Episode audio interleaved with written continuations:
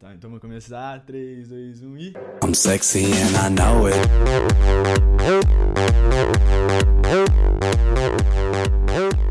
I'm sexy and I know it. Sejam muito bem-vindos à segunda edição do Quarentenados, o seu podcast da quarentena para a quarentena, pra galera que tá com saudade daquela conversa de mesa de bar, aquele papo de fim de rolê.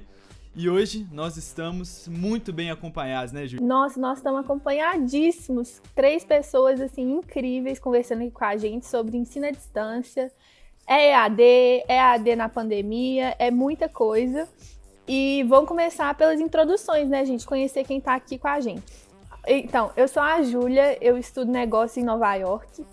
E eu tô tendo EAD porque eu tô barrada no baile. Bom, meu nome é Thiago, eu faço Ciência da Computação na FMG e só de começar aqui eu já tô com medo de travar igual nas aulas EAD. Estamos também acompanhados pelo Lucão. Oi, meu nome é Lucas, eu tô aqui pela segunda vez, estudo matemática na UFMG e eu tô cada vez mais próximo do sistema EAD, enlouquecido, atordoado e doido. Também estamos conversando aqui com o Gui. Fala galera, meu nome é Guilherme Vargas, professor de Química, professor do canal Química em Foco e provavelmente com mais tempo de sala de aula que todo mundo aí tem de vida. Galera, nós estamos chique demais. O Guilherme é dono do maior canal de química do Brasil, com mais de 250 mil inscritos. E é claro que agora participando do Quarentenados vai bater um milhão. E o Whindersson que se cuide, porque agora é pra cima e além. Estamos também contando com a participação da Ana. Oi, gente, tudo bem? Meu nome é Ana, sou estudante de História e faço parte do cursinho Popular Humanizar. Fico me questionando se eu estou vivendo ou só esperando a próxima re reunião online, porque tá complicado, viu?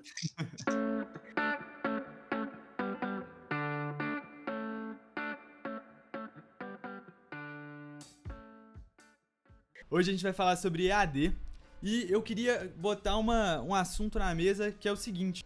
O EAD ele era muito relacionado à faculdade, né? Antes do, do dessa questão da pandemia, né? As, as, faculdades que eram que tinham EAD. Só que nos últimos anos você tem visto as faculdades fugindo do termo EAD.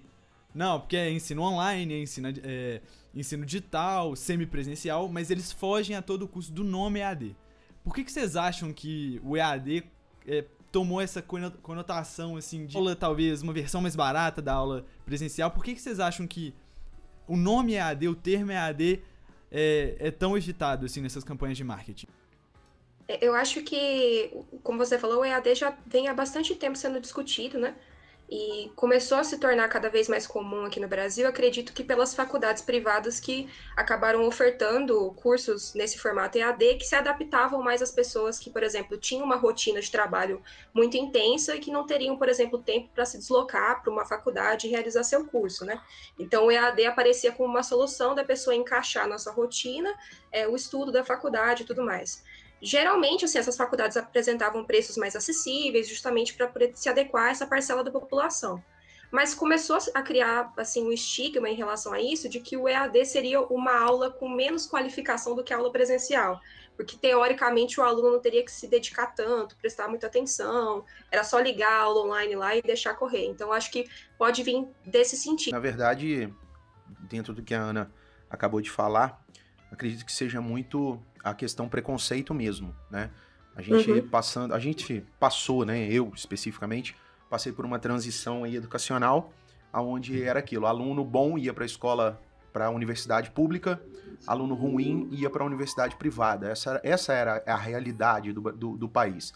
Então, o ensino ao acesso superior é, privado era algo muito caro para a época. Então, os alunos que tinham é, famílias de posse, né, esses alunos conseguiam, numa boa, o acesso a esse tipo de, de faculdade. Que era o tradicional, a galera falava do tradicional, papai pagou, passou, né? E quando essas faculdades, é, quando houve esse boom do ensino é, privado né, no Brasil, até por um aumento do número de acesso de alunos para o acesso ao ensino superior, é, as universidades elas ainda traziam esse estigma da privada, que na verdade ainda existe, né? Eu acredito que vocês aí, Sim. bem mais jovens, né, ainda tem aquela. É, ainda é, é, é existe essa ideia do. É, ah, mas você vai fazer uma particular, ou você vai. Ah, mas ele formou numa federal, então. É, eu acredito que vem disso. Como o EAD é algo que foi colocado pelas universidades privadas, E existe um preconceito com essas universidades, claro, salvo as exceções, né? Existem aí as pontíficas universidades católicas, existem aí grandes faculdades de medicina aí que, que ainda são muito conceituadas. Mas é, eu vejo muito por essa linha, que é uma questão de preconceito. E por isso todo mundo quer se desvencilhar dessa coisa do EAD, né? Do, no, que agora chama, chama de ensino online, né? Para ficar mais bonitinho. É. É, é, então acho que isso ainda é, é muito forte ainda na sociedade. É, eu acredito que pontuando ainda o que o Guilherme e a Ana falaram, é, com o boom das universidades privadas, é, acabou que houve uma mercantilização do, conceito de educação. nessa mercantilização, é, essas universidades menores, mais novas, privadas, acabaram vendo no EAD uma forma de ter um lucro um pouco maior. E buscando esse lucro um pouco maior, eles acabaram diminuindo um pouco a qualidade do ensino. Então, há realmente um preconceito, mas eu acho que as próprias as próprias faculdades criaram esse estigma na gente. É porque eu acho isso muito interessante que vocês todos pontuaram, tanto a questão da flexibilidade que o EAD oferece para a gente que está trabalhando, enfim, acessibilidade ao estudo é, para a gente que não tem uma rotina assim que pode estudar na hora que quiser, e também essa comercialização do ensino, quer dizer, você paga para poder estudar. E aí eu fico pensando muito nesse negócio do EAD, né? Porque assim, porque eu acho que muita gente tem essa ideia que porque o EAD é visto como uma coisa mais comercial, é, é uma experiência educacional pela metade. Tipo assim, por exemplo, química. É uma matéria muito teórica, mas algumas partes do aprendizado vêm de fazer um experimento físico e num laboratório, etc. Pelo menos na minha experiência. Porque eu acho que o EAD consegue ser um ensino por inteiro. E assim, como que vocês acham que isso é possível? É, eu até falando assim, é, juntando né, um pouco do que a Ana falou e um pouco do que o Lucas também falou, é, o ensino EAD, apesar de tudo, ele democratiza a educação. Né? Como a Ana falou, existem, existem muitos profissionais hoje que o ensino EAD é a única opção para ele, né? principalmente nas áreas de engenharia. Eu, tô vindo de um estado onde a, a as siderúrgicas, as mineradoras são muito fortes. Então é muito comum alunos que fazem cursos técnicos em institutos federais, técnicos em, me em mecânica, em elétrica, em eletrotécnica. Esses alunos eles estão no mercado de trabalho, até porque muitos veem o curso técnico como é, uma, uma ascensão, um trampolim né, para melhoria de qualidade de vida, porque muitos não, não têm condição de ir para uma faculdade, para uma universidade pública. Isso aí é fato. A gente tem, tem, tem muita gente aí que não tem como se sustentar durante 4, 5, 6 anos, né? É, só estudando. Então ele democratiza muito o, o EAD. Esses alunos mesmo, eles fazem os cursos de engenharia à distância. Então eles, eles estudam em casa, é, remotamente, com as provas que são feitas de forma presencial. Então tem esse outro lado também. Eu acho que é, tem um lado bom e tem um lado ruim, claro. Muitas universidades, né, muitas faculdades, elas acabam usando esse EAD como uma forma de aumentar lucro, de, de, de reduzir despesa, de sala de aula, de ar-condicionado. Mas assim, é, é, ele é um ensino ainda muito polêmico no Brasil. Agora, dentro da, dos experimentos né, do laboratório, a gente tem até por uma questão de regulamentação, né, o, o agora, recentemente, o Ministério da, da Educação ele regulamentou aí o uso do, né, da, do, do ensino é, online, né, esse ensino é, à distância para matérias de ensino superior, mas não existe essa, regu essa regulamentação. E quando a gente fala em química, por exemplo, como você usou, Júlia, no ensino médio, a gente pode pontuar quantas são as escolas do Brasil que tem um laboratório. Né? E quiçá tem um professor de química. Aí a gente já vai muito mais, né? A realidade do ensino público brasileiro achar que os alunos têm um laboratório, que os alunos. Nem nas, nas escolas privadas, né? Laboratório é algo é, muito raro. Então, a gente tem grandes profissionais hoje que ainda conseguem, mesmo que EAD, fazer experimentos. Eu, eu no meu canal, eu faço. Eu tenho experimentos com indicador, fenolftaleína, com alaranjado de metila, eu faço teste do teor de álcool na gasolina. Peguei gasolina, aí aproveitei para dissolver um copo plástico, para mostrar a questão da polaridade, semelhante dissolvendo semelhante. Dá para fazer. É, tendo vontade, a coisa acontece, né? Mas é, ainda tem uma, uma questão de regulamentação no país, né? A regulamentação ela ainda não permite, né? É uma matéria ou outra que consegue ainda ser ministrada de forma online. É, o Guilherme falou uma coisa muito interessante sobre é, essa questão de você tentar levar a experiência da sala de aula para o YouTube. Então ele falou como que ele pega os experimentos. Inclusive, quem está escutando ainda não conhece o canal do Guilherme, dá uma passada lá, porque é, eu, eu, inclusive, no, no, dia do Enem, eu estava com dúvida em, em, Química, fui lá procurar, então assim. Aí você achou o vídeo Como Chutar no Enem? Foi muito bom, inclusive. E eu queria saber de você, Guilherme, que tem essa experiência no EAD e participou dessa transição, porque é, você já deu aula, né, em, em escolas né, presenciais. Como que foi? É, da onde que veio essa ideia de ir para o YouTube e democratizar, né, publicar para todo mundo de graça na internet ensino de química de qualidade? Isso, cara, aconteceu exatamente em cima do que a gente está conversando. Eu trabalhava num colégio no Espírito Santo, um colégio privado, e a minha aula, ela começava às 22 horas da, de uma quinta-feira. Então, a minha aula era, ia de 22 a 22 e 40. E como era uma turma de pré-vestibular noturno, e aí, galera, o Lucas, né, a Ana que já está tendo contato, né, com, com os alunos, cursinhos é, populares e até cursinhos, escolas tradicionais, o pré-vestibular noturno, ele é pautado, né, de um público é, de baixa renda. Então, normalmente é a galera que trabalha, é a galera que, que, que tem família, é mãe, é pai. Então, é, é um público assim que tem que acordar cedo no outro dia para poder ir trabalhar. E os alunos, quando davam 22 horas, que eu abria a porta para entrar, eles iam pedindo desculpa e falando que tinham que ir embora, ou porque era o último ônibus, o ônibus passava 10 e 10 da noite, ou porque no outro dia eles tinham que estar em pé às 4 e meia da manhã para poder pegar um ônibus de novo. E aí eu pensei assim, cara, o que, que eu vou fazer para ajudar essa galera, né? O que, que eu posso fazer? Aí me veio a ideia do YouTube. Aí o que, que eu comecei a fazer? Eu comecei a gravar as aulas que eu dava para eles. Tanto é que, se você entrar no meu canal, as primeiras videoaulas todas são de química orgânica, porque era a frente que eu trabalhava no cursinho. Então eu gravava, eu dava aula para eles, gravava a aula e disponibilizava no YouTube. E acabou que a escola mesmo, os outros alunos começaram a ver, começaram a sugerir temas de outros assuntos, de que eles também estavam tendo aula. E aí, a partir daí, eu comecei atendendo uma escola específica. Só que a internet, né, é um negócio que ela a gente chega onde realmente a gente nunca imagina, né? Então, hoje eu tenho, outro dia eu recebi uma foto é, antes da pandemia do, de ex-alunos meus que estão fazendo engenharia em Portugal. É, eles estavam tendo uma prova e tinha uma galera estudando. Aí alguém chegou para essa menina e falou: Ah, tem um canal de química aqui que tá ajudando a gente na prova. Aí a menina foi ver o meu canal, ela tirou a foto do, da galera lá, me mandou. Então, assim, muita gente de, de Angola, a gente recebe muita mensagem.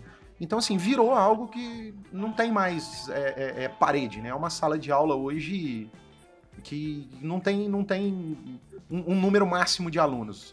É porque eu tô achando isso muito interessante, porque quer dizer, você tocou no ponto de ser de o EAD democratizar o ensino e etc.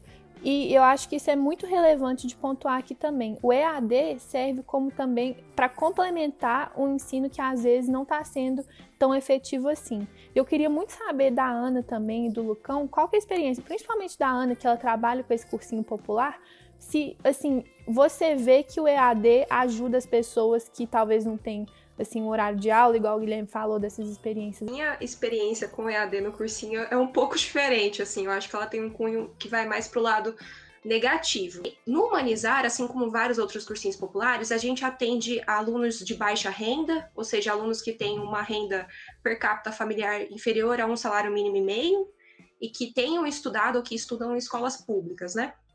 É, no trabalho geral dos cursinhos populares, a gente entra em contato com diversas questões, assim, é, tanto em relação a, a, problemas de autonomia de estudo, de defasagem educacional, que fazem com que o ritmo de um cursinho popular seja totalmente diferente do ritmo de um cursinho tradicional, pré-ENEM, né? A gente também lida com questões é, de, de cunho familiar, problemas na família, problemas em alimentação. Muitos alunos chegam na sala de aula sem ter é, jantado ou almoçado no dia. É, muitos alunos não têm condição de pagar a sua passagem para se deslocar do cursinho até a casa, enfim. São várias as questões que são apresentadas. E por tratar de uma parte da população que tem muitas carências, quando a gente começou a trabalhar com o ensino EAD, que foi a partir da quarentena, né?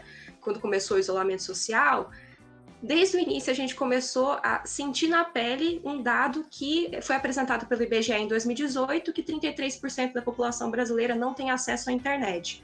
E dentro do cursinho a gente tem uma média de 20 a 30% dos alunos que não têm acesso à internet, ou seja, nem aquela conexão mais baixa o aluno tem acesso. E quando ele tem acesso, muitos deles têm aquela é, conexão que é ilimitada para o WhatsApp, sabe? Mas não são muitos dados do celular, o que não permite que eles acessem aplicativos, participem de conferências, enfim, aproveitem do, do, das possibilidades que existem nesse ensino à distância. E outra coisa que eu vejo que fica muito evidente nesse tipo de ensino é que para você ter a, a, capacidade do aluno acompanhar as aulas de maneira remota, fazer exercícios, você tem que ter uma coisa que é a autonomia do estudo. É a capacidade de você procurar por informações, raciocinar diante dessas informações, e nós trabalhamos com um público de alunos que não desenvolveu isso, que costuma desenvolver justamente na experiência das aulas presenciais, que é uma construção que vai aos poucos. Então, assim, a gente começou a trabalhar com esse modelo de aulas remotas e o que a gente vem percebendo é que ele acaba é, acentuando mais essas desigualdades. A gente percebe que tanto no sentido de alunos que não conseguem acessar de maneira nenhuma essas aulas, tanto aqueles que têm uma certa dificuldade de usufruir desses aplicativos, dessas funcionalidades. Então, assim, é uma experiência um pouco diferente, assim, eu consigo enxergar completamente o que o Guilherme destacou sobre como o EAD dá a possibilidade para pessoas de conseguirem estudar em realidades em que eles não poderiam, por exemplo, mas também destaco que existe essa outra face em que as desigualdades são acentuadas. Porque aí a gente, tem, a gente se depara com a seguinte questão, porque não tem jeito de você botar os alunos em uma sala, isso é fato. Correto. Então, com, a pergunta é, como que a gente passa por cima desse problema? A gente deixa todo mundo sem aula? Ou a gente... Como que a gente lida com, com essas limitações e, e e com essas dificuldades? Eu acho que o EAD, ele não é a solução, mas ele é a opção viável, né? Porque a gente chega na conclusão de que tá, a gente não pode parar completamente as atividades, mas a gente encontra esses casos de alunos que não conseguem acessar a informação. Nesse momento, eu acredito que iniciativas de a, apoio a cursinhos populares têm sido muito importantes. Eu queria destacar aqui a iniciativa do Instituto Equali, que é uma ONG que auxilia os cursinhos populares aqui em BH e que tem feito campanhas de doação de internet e, muito além disso, doação de cesta básica, é, doação de produtos de higiene básica. Então, assim, através desse apoio, a gente consegue ir também trabalhando com esses alunos que talvez, recebendo a internet móvel sendo pagada a todo mês, consigam iniciar esse processo de estudo.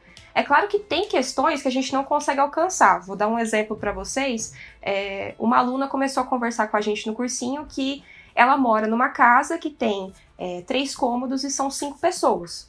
Com cinco pessoas, ela não tem um espaço em que ela possa sentar numa, numa mesa e assistir aula com uma tranquilidade, com privacidade, porque tem barulho a todo momento, tem pessoas conversando, ela não consegue se concentrar.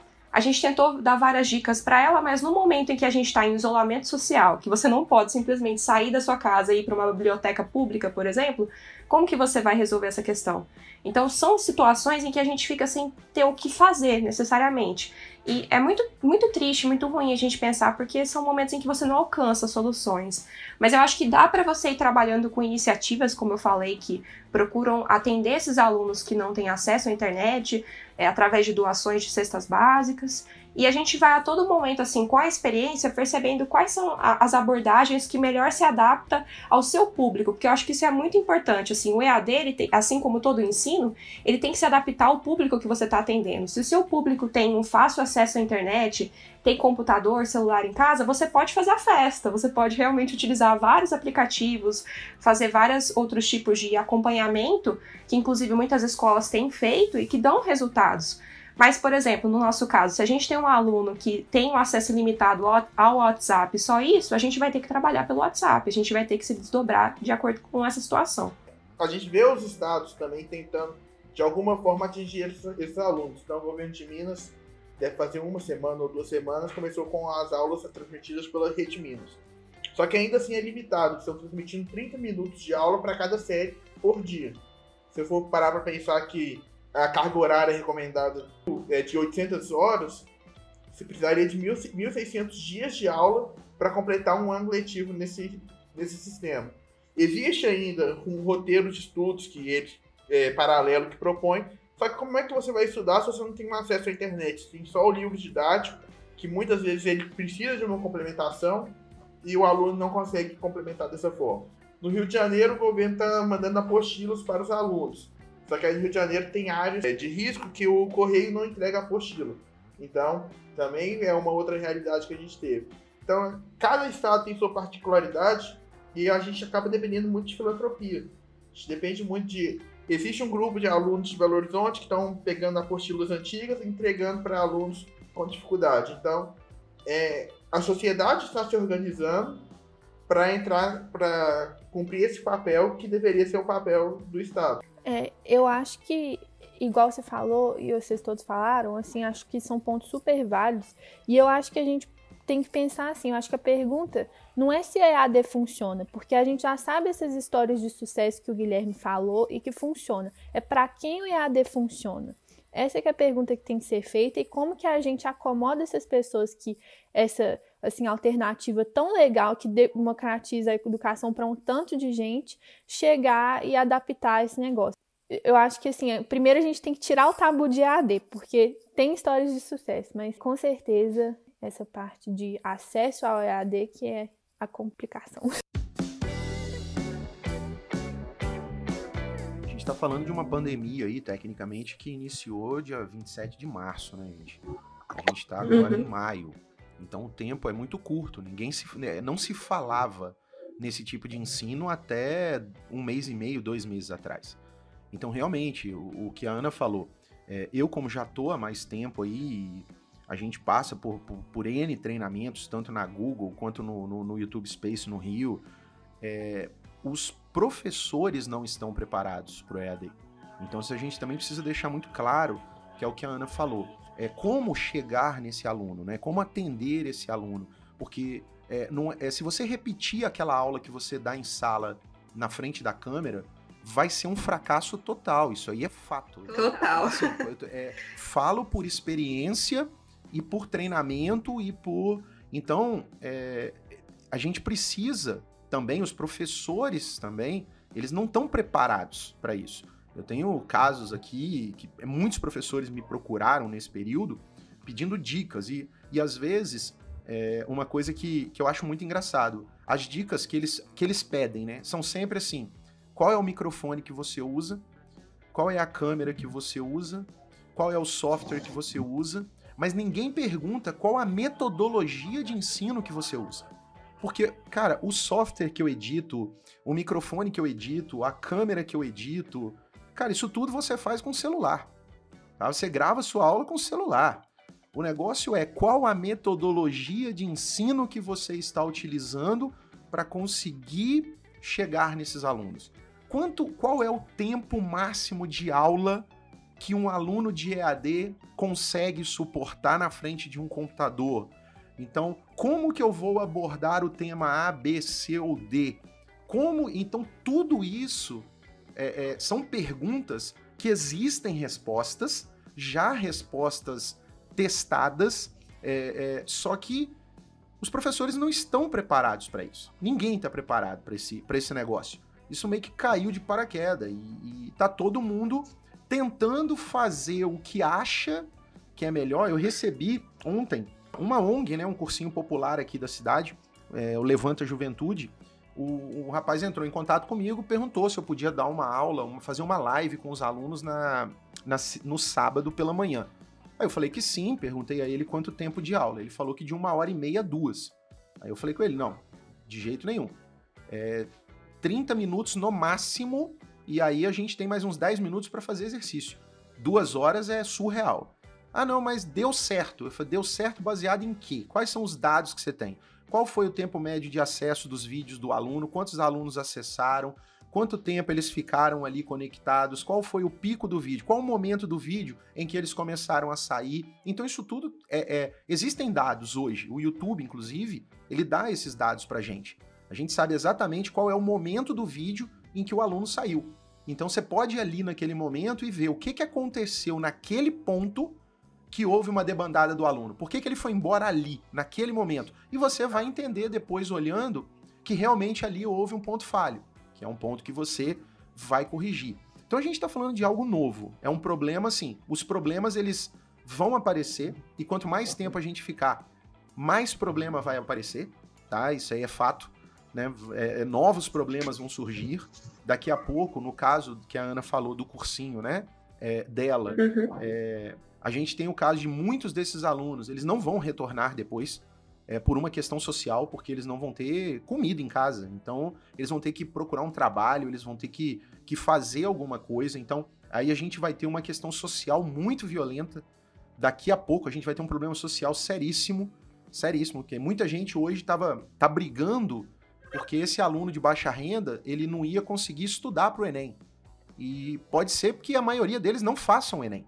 Eles não, não tenham condição de fazer o Enem no dia da prova. Porque Uhum. eles vão estar trabalhando, eles vão estar procurando emprego, eles vão estar cuidando do irmão, eles vão estar. Então a gente vai ter um, é, é, é, uma questão de desigualdade aí bem mais acentuada nos próximos meses, tá? Isso vai ficar bem mais nítido para todo mundo, vai ficar muito claro. Acho pontuando que o Guilherme falou, é, eu vejo muito assim em redes sociais, em conversas da família, é alunos falando assim, nossa, porque o EAD mostra como os professores não têm didática, mas não é isso.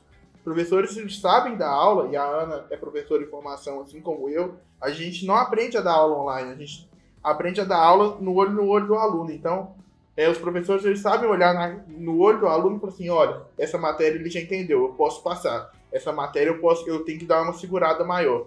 Então o professor, o que o Guilherme faz olhando dados de onde que os alunos saíram do vídeo, é, qual foi o pico de acesso do aluno, quando os alunos entraram no vídeo, o professor ele faz isso de uma forma dentro da sala de aula. Ele sabe fazer isso. Ele sabe quando a turma está interagindo com ele, a turma está entendendo o que ele está falando ou não. E aí, na hora que passa pro EAD, o professor perde tudo isso. Ele está dando a aula para a tela do computador dele. Ele não consegue mensurar o quão participativo está aquele aluno na aula. E eu acho que esse é, o, é a maior dificuldade que, existem, que existe hoje. Professores estão sem rumo sobre quando continuar a aula ou quando parar. É, o Lucas falou esse ponto que eu acho super importante dessa diferença entre o, o, o ensino presencial, do olho no olho, e o ensino à distância. E acho que o Guilherme, que pegou um pouco desses, desses dois lados, ele acho que ele vai poder falar um pouco melhor pra gente. Mas, por exemplo, eu tenho uma irmã vestibulando aqui em casa, e assim, ela tá desesperada. Ela fala, nossa, eu não aguento mais, assim, aula gigantesca. Então, assim, como que é a diferença dessa linguagem do dia a dia, da, da- do presencial, do olho no olho, pra internet? Como que os professores, e tem alguns que escutam a gente, que a gente recebeu um feedback no primeiro episódio, como que eles, que estão tentando engajar os alunos, podem melhorar essa participação na sala de aula virtual? É, no caso da Luca, do Lucas, né, da Ana, que eles estão começando agora, é, vocês vão perceber que é o que a gente brinca muito. é, o aluno é, muda o ano, muda o aluno, mas as dúvidas são sempre as mesmas.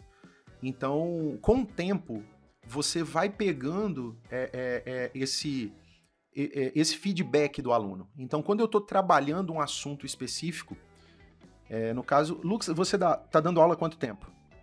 Eu não sou da aula particular, eu não dou aula em Tá, mas, ainda não. mas quanto tempo? A aula particular eu devo dar faz uns 5 anos. Beleza. Você, Ana, Há dois anos. dois anos. Então vocês já, já, já ciclaram, pelo menos, já repetiram, a Ana já repetiu pelo menos o ciclo uma vez, né? Ela já trabalhou um ciclo de matéria e depois ela repetiu. E você vai perceber que em determinados pontos, todo ano, o menino vai levantar a mão naquele momento específico e vai fazer a mesma pergunta que o menino do ano passado fez. Ou o mesmo questionamento, ou o mesmo. Então, o que, que a gente faz? Na hora que a gente está preparando a nossa aula, eu já insiro essa resposta. Porque eu já sei qual é a matéria e onde estão as dúvidas. Então a gente já tem isso por experiência. Eu lembro quando eu comecei a dar aula, eu, eu tive um professor que me ajudou muito e ele sentava comigo para literalmente dizer o que, que eu tinha que falar na sala. Falou: você vai falar isso, isso, isso, isso. Aqui nesse ponto, alguém vai levantar a mão e vai perguntar isso. Aqui provavelmente o menino não vai entender isso aqui. Nesse ponto, quando você botar esse exemplo, a maioria da sala vai errar, porque eles vão achar que isso aqui é aquilo. E, e assim, parecia um negócio é, é, é, de previsão de futuro. Quando, quando eu fui para a sala, acontecia exatamente aquilo ali que ele tinha me falado. Por quê? Porque o aluno é sempre o mesmo, as dúvidas são as mesmas, o processo de formação é a mesma. Então, no caso de vocês, no seu caso, Lucas, por exemplo, quando você está dando uma aula particular de um assunto específico, você provavelmente já sabe que ali naquele ponto é o ponto que o aluno mais tem problema. Então você já consegue ter essa leitura. Então quando você vai gravar um vídeo, você já se, se antevém a isso e já responde essa pergunta antes que alguém te faça. Ou se você quiser, aí já é uma questão mais estratégia de, de prender o público e, e, e conseguir mais engajamento, você vai chegar no momento X que você vai falar assim, pois então, mas aqui você deve estar tá pensando, né? Por que que log de A na base é igual a X? Aí o menino vai falar assim, caraca, era isso que eu tava... Ele tá lendo o meu pensamento? Não, porque isso é cíclico. E isso vai te dando credibilidade no online. Porque é o que você falou, eu não tenho um aluno para olhar no olho, né, para ver ele assim, entendeu, né? Aquele brilho do olho que você fala assim, caramba, foi. Ou aquela hora que você vira para a turma e olha e fala, ixi, ninguém entendeu nada. Deixa eu outra vez. Então, é esse, essa, essa, essa experimentação que a gente teve na sala de aula e tem até hoje, a gente traz para o ensino online. Então, é antever aos fatos. E, e, e que, que, é o que eu até ontem dei uma entrevista aqui pro, pro SBT e eu estava falando sobre isso. O problema hoje dos professores é esse. Eles não estão preparados para isso. Saca? Então, o, o, antes da aula dá muito trabalho, porque você tem que ter um roteiro. Não é uma aula como na sala, que às vezes o menino levanta a mão, pergunta uma coisa e dali já você já, você já vê um gancho ali na hora para inserir um outro assunto e isso não existe. O ensino, é, o, o, esse tipo de ensino é um ensino, ele é muito padronizado. Então é um roteirinho mesmo. Ó, aqui eu vou usar essa palavra porque eu sei que aqui especificamente alguém vai perguntar isso. É, no caso da Ana, de história, por exemplo, que a gente está vivendo esse momento no país extremamente polarizado. Então, durante uma aula, dá para fazer uma leitura até acompanhando as redes sociais do qual está sendo a demanda dos alunos. E é isso que a internet ela tem de diferente. Ela é dinâmica e a gente tem que estar tá muito conectado, a gente tem que estar tá muito ligado em tudo que está acontecendo para que a nossa aula seja atrativa. Porque realmente, é, é, no caso do Lucas, professor de matemática, né? Você tem aí na internet hoje grandes canais de matemática com paródia, com, com, com escambau A4. Você não vai, você não consegue disputar com um cara desse quando você começa a dar uma aula de matriz. Você não vai disputar com um cara desse, que o cara desse ele mete uma musiquinha ali e, e tá resolvido o problema, né? A Ana tem, tem o, o, os problemas também, uma disputa violenta com a galera da história. E tem gente muito fera. Assim como tem gente também que é muito questionada na internet na, nessa área de história. Então, procura essas lacunas, vê o que, que essas pessoas falam usa essa linguagem para você chegar no seu aluno. É, eu postei outro dia, brincando no meu Instagram, é, acompanhando o BBB, né? Aí aquela prova que a Thelma demorou 800 e tantos minutos lá para concluir, eu fiz um post, eu falei, ó, a Thelma então passou de novo em medicina no Enem. Por quê? É o meu público. Como a Ana, os alunos dela escutam funk, o vizinho é funk, não sei o que é funk. Cara, mete uma paródia de funk explicando uma parte da história porque você vai ganhando o engajamento, a confiança do aluno, aí depois você dá uma aula chata que ele vai prestar atenção. Mas não é porque a sua. É porque a Ana, eu gosto da Ana. Então eu vou ficar aqui vendo. Mesmo que a aula dela esteja um porre, eu vou assistir. Porque pode ser que ela solte uma piada, pode ser que ela cante um funk, pode ser que ela. É, a gente tem que chegar no aluno. E, e é um problema que a gente tem muito hoje. É, mas vocês não acham que, por exemplo, o, o Guilherme tocou num ponto que é você tem que entender o que, que seu aluno consome para você incorporar nas suas aulas. Mas isso é, você, é talvez esteja mais fácil para os professores mais novos, mas para a galera que está mais tempo ensinando, é sair bastante da zona de conforto, né? Tipo, você vai sair de, totalmente daquilo, daquela, daquele conteúdo que você consumia. Vocês acham que o, os, os professores do Brasil, assim, a maioria, eles querem sair dessa zona, eles estão dispostos a correr esse risco de, de talvez, é, enfim, sair daquele, daquela bolha que ele consumia antes para conseguir alcançar o aluno? Cara, como educador, como professor, é, eu tenho como objetivo, né, é ensinar, cara. O meu objetivo é ensinar. E eu vou ensinar da forma que o aluno aprende. Eu não vou ensinar da forma que eu acho que ele deve aprender. Qual que é a forma que ele aprende? É essa forma que eu vou ensinar para ele. Então, essa é a ideia.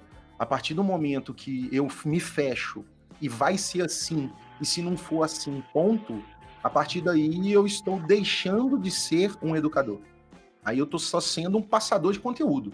Então eu estou sendo alguém que estou narrando conteúdo. Se a minha preocupação é atingir o público, as classes mais baixas, é chegar nas pessoas que não entendem uma linguagem técnica da, da, da academia, então eu vou fazer. Ele precisa de, primeiro, o aluno precisa gostar da matéria. Depois tudo vai ficar mais fácil. Tudo fica mais simples, né? A partir do momento que ele, que ele gosta do professor e que ele gosta da matéria, cara, qualquer coisa que você der para ele vai ser uma, uma beleza. Eu tenho um vídeo, cara, onde eu, onde eu falo sobre hibridação, que é um negócio que, surreal, é um trem que não existe no mundo, hibridação. É um negócio que é absurdo. E, cara, os meninos adoram. Por quê? Porque eu dei um macete. Eu dei um macete. Então, depois que ele entendeu aquele macete, vai ficar mais fácil para ele. Ele vai sentir que ele conseguiu resolver três, quatro questões. E isso aumenta a autoestima. E melhorando a autoestima, isso vai melhorar o aprendizado. E melhorando o aprendizado, isso vai impactar lá na frente na melhoria da qualidade de vida desse aluno, quando ele, ele consegue entrar no ensino superior e ele consegue uma, uma colocação melhor no mercado de trabalho. Então, é, eu vejo que esse é o grande problema dos professores hoje, sabe? É o que é, eu sei o que é melhor para você. Então, é, vai aqui, é assim. E, e isso é um problema hoje, né? Que a gente tem e que não é simples de ser resolvido porque a gente tem um problema seríssimo que é ainda, como eu disse, é o problema da academia. É, a gente tem nas academias, os professores, todo mundo critica o online, né, gente? É fato. Né, eu, quando fui para online, até hoje eu sofro piadinhas, é, é comentários é, é, extremamente desnecessários. Eu, só, eu já fui atacado em sala de aula por outros professores. Professor que entrava em sala falando, ó, essa matéria é assim, ó. Porque tem um pessoal que fica dando vídeo aula aí, pessoalzinho aí de internet, que fala que é isso aqui, isso aqui, mas isso aqui é conversa fiada. O negócio é aqui dentro. Então, isso ainda é muito sério e tem um preconceito também muito grande com professores online. Né? Só que hoje tá todo mundo tendo que partir para online, né, cara? E aí a galera tá vendo que não é tão simples assim. Não é só gravar um videozinho e vamos lá que vamos, que é, tem um processo de aprendizagem, tem um conceito educacional muito violento por trás disso tudo. Ô, Guilherme, mas pelo fato de que seu público-alvo seja os alunos, e aí é somente os alunos no YouTube, no caso, acaba sendo um pouco mais fácil você sair dessa zona de conforto e tentar adaptar suas aulas à realidade deles. Mas eu acho que na escola básica, a gente, na escola tradicional, na escola básica, a gente ainda tem a limitação de os pais também serem um público da escola. E aí, ao, o tempo todo, tem pai fiscalizando, tem pai cobrando projeto para poder acompanhar melhor a sala de aula. Com EAD virou uma bagunça maior ainda, tem pai assistindo aula do lado do aluno no computador. E acaba assim, o professor tem que fazer aula pensando no aluno, mas pensando também no que o pai do aluno vai pensar de como está sendo dado aquele conteúdo. Você não acha que isso acontece muito e acaba dificultando o professor de sair, e aí é o que o Thiago falou, de sair daquela bolha que ele se sente confortável? Cara, é, eu tenho, já passei por muitos problemas como esse também, né? A questão do pai.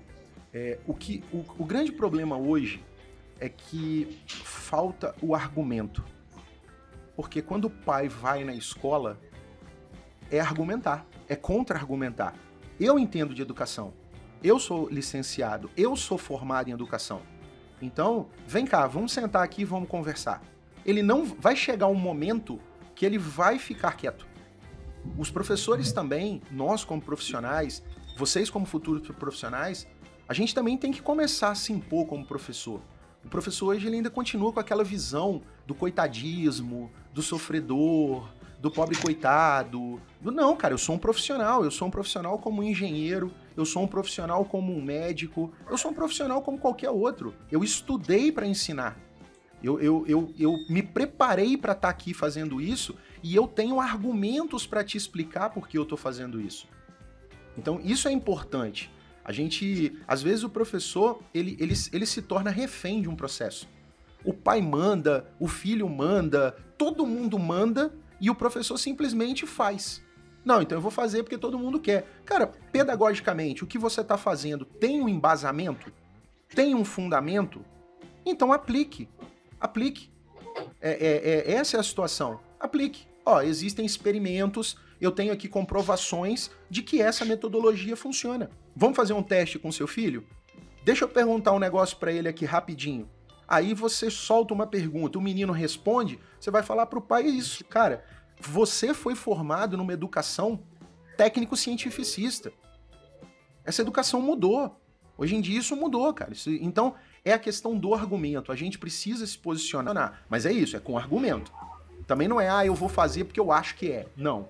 É, existem pesquisas, existem, existem embasamentos, existe um monte de, de, de. Hoje a internet ela te dá essa, esse material para você ter como apoio e aplicar isso em sala de aula. Porque o objetivo é o aprendizado. Esse é o objetivo. Eu não estou querendo agradar o pai.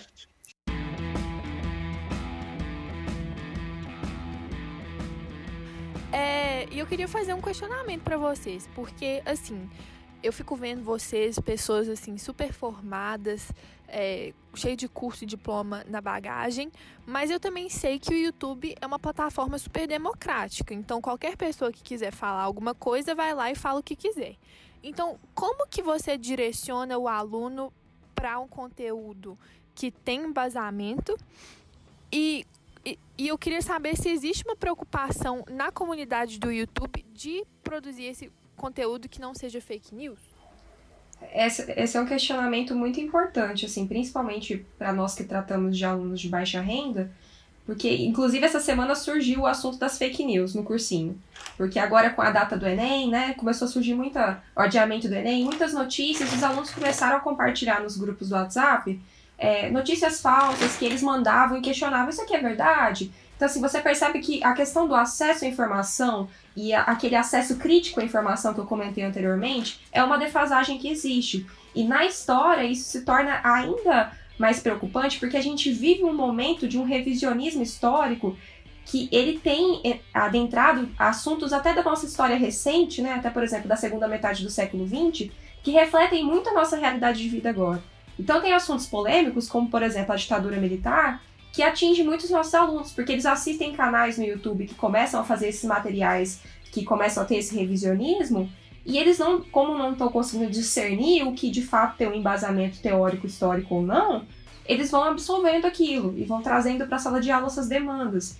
Então, eu acredito que existe esse ponto muito perigoso no, nos conteúdos da internet, que é justamente o fato de que, tudo bem, eu aqui, que faço faculdade de História, o que tive a, o privilégio de ter um ensino médio completo, que me fez desenvolver essa autonomia. Quando eu estou no YouTube e eu vejo um conteúdo que tem essa, essa orientação, eu paro e penso, não, isso aqui está errado, isso aqui não está não tá com embasamento legal. Mas esse aluno que muitas vezes enxerga no YouTube a porta de entrada para ele aprender sobre aquele assunto, enfim, se preparar para o Enem, muitas vezes ele pode consumir conteúdo que tem esse, esses problemas, tanto de fake news quanto de um revisionismo que, que, eu, que eu até acho que é um revisionismo barato, gente, porque mexe com assuntos assim muito polêmicos, ele vai absolvendo e vai levando isso como uma verdade. A gente sempre fala que na história não existe verdade, né? Mas essa discussão, esse tipo de questionamento, ele é muito privilegiado, gente. Você sentar com uma pessoa e discutir por que não existe verdade histórica, o que é o um embasamento histórico,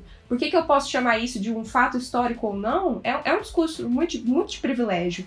Então é, é, extremamente perigoso. Eu vejo que atualmente, principalmente na área das humanas, a gente vem lidando com isso cada vez mais. E os alunos também sofrem muito com isso por conta principalmente das fake news. Aí vem aquela função é, dos cursinhos, enfim, dos professores sempre procurarem apresentar esses conceitos, ensinar os alunos a como identificar uma notícia, como você sabe se essa notícia ela é falsa ou não. Você se questionar de onde vem essa notícia, qual é a fonte que está sendo usada. Então, essas coisas básicas que você vai apresentando e que pode auxiliar nesse processo. A internet ela é muito boa, se você consegue discernir o que está ali para o seu uso ou não, né? É, vocês conhecem o YouTube Edu? Sim, conheço. O YouTube Edu ele tem esse papel, né? Todos os vídeos que, que estão lá são vídeos que passaram por uma curadoria. Então são vídeos. É, essa curadoria, inclusive, era feita por professores da Unicamp. Hoje quem faz essa uhum. curadoria são professores do Poliedro, se não me engano. Então existe é, uma fonte no YouTube que é uma fonte aonde os vídeos ali já foram assistidos, já foram revistos e não há problemas conceituais. Então, para você estar na, na, no YouTube Edu, na plataforma, o meu canal é um canal da plataforma, você passa por esse processo. Então, todos os vídeos são, curados, são curados, são revistos, são analisados. Teve um projeto agora do, do YouTube Edu, onde ele está disponibilizando é, videoaulas para alunos é, de, de escolas públicas, né? Então, as playlists educativas, aonde a gente também foi, é, todos os vídeos também foram, passa, passou tudo por uma curadoria, onde os conteúdos foram organizados, de ensino fundamental e ensino médio, foram oito semanas de aula de todas as disciplinas. Então, a gente também tem a TV Escola, que a TV Escola tem, tem o, o programa Hora do Enem, né, que acabou aí no, no ano passado, mas é, é um programa que eu também gravei muito para eles, então também havia essa responsabilidade, esse cuidado muito grande com o conceito. Então existe sim essa preocupação, é, existe é, gente pensando nisso o tempo todo, só que, claro, é, falta assim, essas informações elas acabam não chegando nos alunos. Que a Ana conhece, o Lucas conhece, né? Mas se você chegar e perguntar para os seus alunos, vocês conhecem o YouTube Edu? Então, provavelmente a grande maioria nunca ouviu falar porque ali seria o local ideal para esse aluno estudar, porque já está já tá dividido as disciplinas, tudo já está separadinho e ajuda até o processo de ensino-aprendizagem. Bom, Quarentenados de hoje vai ficando por aqui. Eu quero muito agradecer a presença. Hoje tivemos convidados de peso, a galera, o papo foi muito bom. Ana, Guilherme, Lucas, muito obrigado. E eu queria saber se vocês têm alguma coisa, uma última coisa para falar com a galera que está escutando. Aí, bom, é, acho que pode começar pela Ana. Tá. Ah, eu queria agradecer muito a oportunidade de poder participar do podcast de vocês. É muito bacana poder falar sobre a iniciativa dos cursinhos populares e da educação popular, trazer para mais pessoas esse assunto, principalmente nesse momento em que a gente tem questionado tanto as desigualdades é, econômicas, sociais e educacionais também que a gente encontra no nosso país. Vou trazer a oportunidade de vocês conhecerem mais sobre o Humanizar pelas redes sociais. No Instagram a gente está com arroba humanizarfafiche e no Facebook só pesquisar por Humanizar Fafiche também. Aí pode seguir a gente lá que a gente está sempre atualizando sobre a, as nossas atividades, é, programas de doação para alunos e para toda a rede de cursinhos aqui de BH. Guilherme? Ó, galera, queria agradecer aí o convite, tá? É, foi um prazer aí ter conhecido vocês, trocado essa ideia é, pessoas novas que estão pensando já diferente.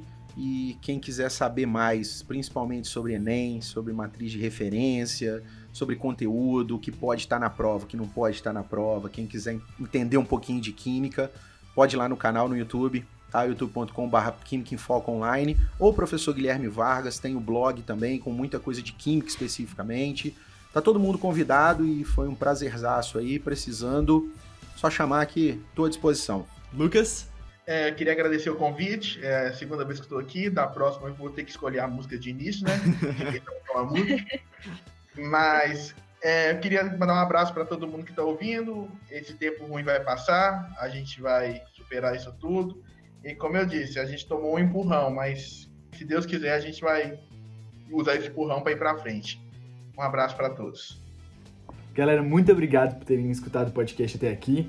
Se você está vindo pelo YouTube, clique em se inscrever. Se você está escutando por qualquer outra plataforma, tipo Spotify, Deezer, Apple Podcasts, a gente está em todas essas, clique em assinar e avalie o nosso podcast. Isso ajuda muito na recomendação para outras pessoas. Quem está escutando aí, segue o Quarentenados Podcast no Instagram. Assim, pelo amor de Deus, se você está escutando e não segue a gente, que vergonha. entra lá no Instagram agora e, dá, e confere que a gente posta muito conteúdo legal lá. Vou ficar com medo de você. Tô brincando, galera. Sintam-se livres para seguir a gente. Bom, agradecer também duas pessoas que ajudaram o o- esse podcast ser é, possível. Primeiro é a Malu, que ajudou muita gente na pauta e, enfim, Dá Foi ela que- também. é verdade, foi aniversário dela. É, o, que conseguiu chamar a Ana e, enfim, ajudou esse papo a acontecer. Muito obrigado, Ma- Malu. E também ao Gabriel Grandinetti, que tá ajudando a gente com os posts lá do, do Instagram, tá ajudando a gente com o design também. E tá, tá ajudando a gente a entregar esse conteúdo para vocês. De novo, aos nossos convidados. Foi incrível saber a opinião de vocês. Muito legal saber que tem gente pensando diferente, igual o Guilherme falou, e assim. Vamos ver o que, que vem pela frente. Estou otimista. Sim, e eu só queria falar que é muito legal ver a dedicação que todo mundo, dentro da sua própria realidade, tem com a educação. Quer dizer, o Guilherme disponibilizando esse conteúdo assim sensacional, tudo de graça para atingir esses alunos, complementar essa educação, fazer esse apoio. A Ana com essa iniciativa sensacional do cursinho, o Lucas também com, com a- o trabalho dele na escola, sempre assim sendo um recurso para todos os alunos, sendo uma pessoa assim que gosta de conversar, todo mundo super politizado. Quer dizer, esse debate que, que a gente traz aqui, eu acho que é a coisa mais importante. A gente não tem resposta, mas só de ficar conversando sobre isso, de trazer esses pontos, é assim, é mais que muita gente está fazendo. Então, é, eu queria agradecer vocês, não, por, não só por terem vindo, mas também por serem essas pessoas assim que dedicam a vida para os alunos, para a educação, para a juventude brasileira, assim, sensacional. Um grande abraço, até daqui a 15 dias. E é isso, um beijo, até mais.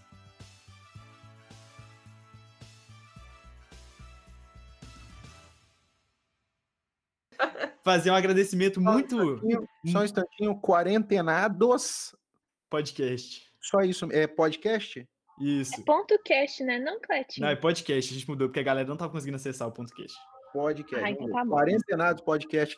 Tá, estou Ah, já achei aqui, já. Muito obrigado. Você caiu na pegadinha do Instagram, Ah, né? Tem que mudar de novo. sorriso no rosto do menino, o Clé tá assim, brilhando. Ele botou uma ring light ali. É, filho, só pra ficar mais bonito.